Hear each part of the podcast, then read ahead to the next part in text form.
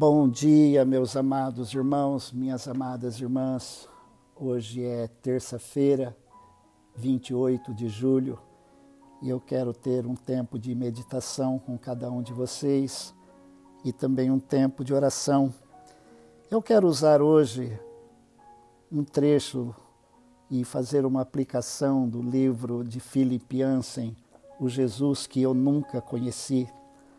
E ele diz o seguinte: uma pergunta que intriga muitas pessoas sobre Deus é esta: Deus se importa? Ele diz: Eu sei apenas um jeito de responder a essa pergunta. E essa resposta me veio no estudo acerca da pessoa de Jesus. Em Jesus, Deus nos mostrou um rosto, e nós podemos ver diretamente nesse rosto como Deus se sente acerca das pessoas que sofrem e não têm explicação para o seu sofrimento e ainda não teve solução. De maneira nenhuma, Jesus eliminou todo o sofrimento e curou todas as pessoas durante o tempo que ele esteve aqui na terra. Mas Jesus deu significado à resposta da pergunta: se Deus se importa. Pelo menos três vezes, ao que sabemos, o sofrimento levou Jesus às lágrimas. Em João 11:35 diz que Jesus chorou quando seu amigo Lázaro morreu. Quando Jesus chegou diante daquele túmulo, onde estava o seu grande, querido amigo Lázaro, Jesus sentiu a dor da morte e Jesus chorou. Não é dito o que é que Jesus falou naquele momento, mas Jesus apenas chorou diante da morte. E nós choramos diante da morte de um ente querido. Nós podemos lembrar das pessoas que nós tanto amamos e que partiram. Naquele momento, a dor que tomou conta do nosso coração foi, ou talvez ainda continua no coração, uma dor inexplicável. Jesus sabe o que é isso. Isso nos dá uma pista surpreendente de como Deus se sente também quando alguém parte dessa vida. Em outra ocasião, lágrimas vieram aos olhos de Jesus, lágrimas de sofrimento sobre a cidade de Jerusalém, quando Jesus percebeu o destino que a aguardava.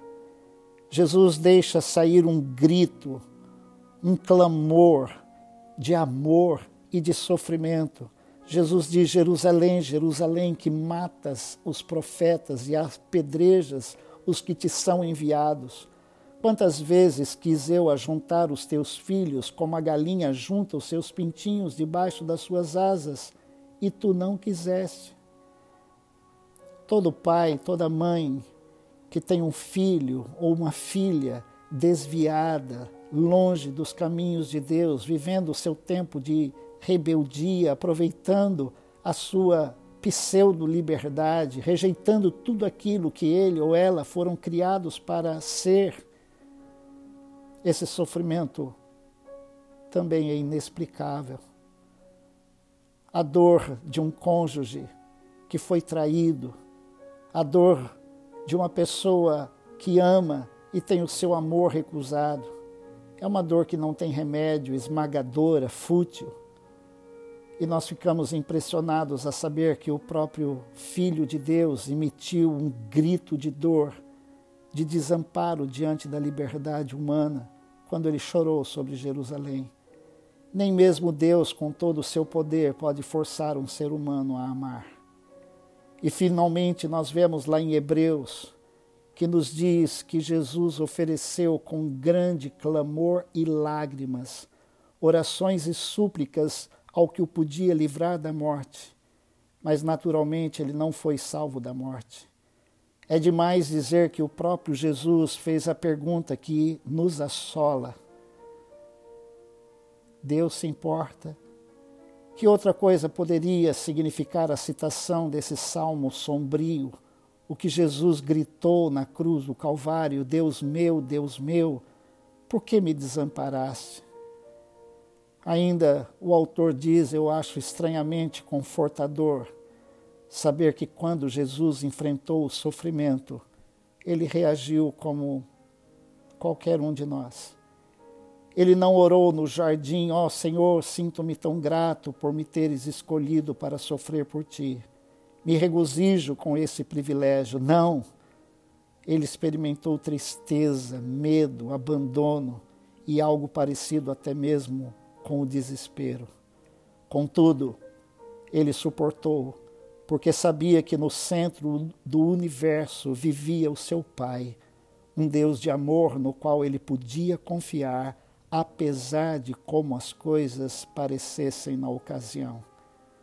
A reação de Jesus diante das pessoas sofredoras e daqueles que se consideram zeros à esquerda fornece um relance do coração de Deus.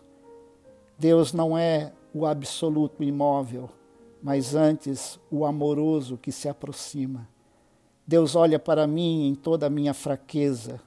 Creio como Jesus olhou para a viúva junto do enterro do seu filho, para Simão, o leproso, e para outro Simão, Simão Pedro, que o amaldiçoou quando ele foi preso.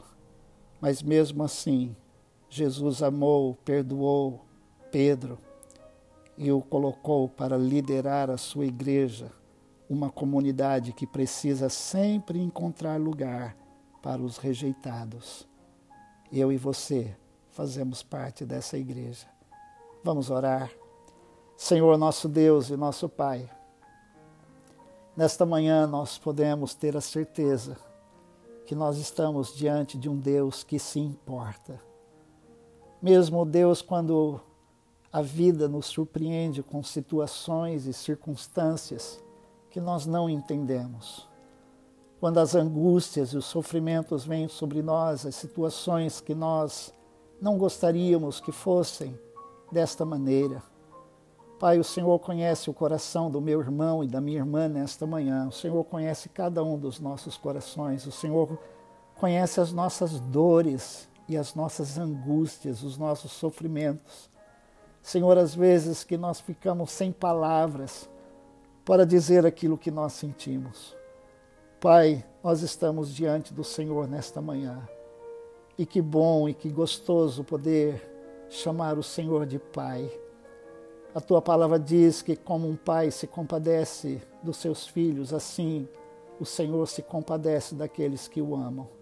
Senhor, nós queremos declarar o nosso amor ao Senhor nesta manhã, mesmo não entendendo porque passamos o que estamos passando. Mas, Senhor, nós queremos ter essa alegria no nosso coração, ó Deus, e essa paz e essa certeza de que o Senhor reina no centro do universo absoluto. O Senhor coordena todas as coisas. E todas as coisas cooperam para o bem daqueles que amam o Senhor.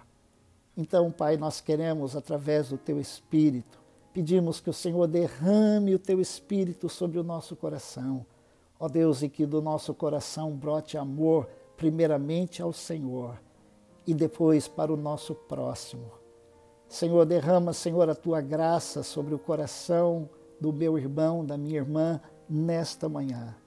Ó Deus, renova a nossa confiança no Senhor. Ó Deus, e nos ajude a descansar, sabendo que a tua vontade será feita e a tua, a tua vontade sempre será boa, perfeita e agradável.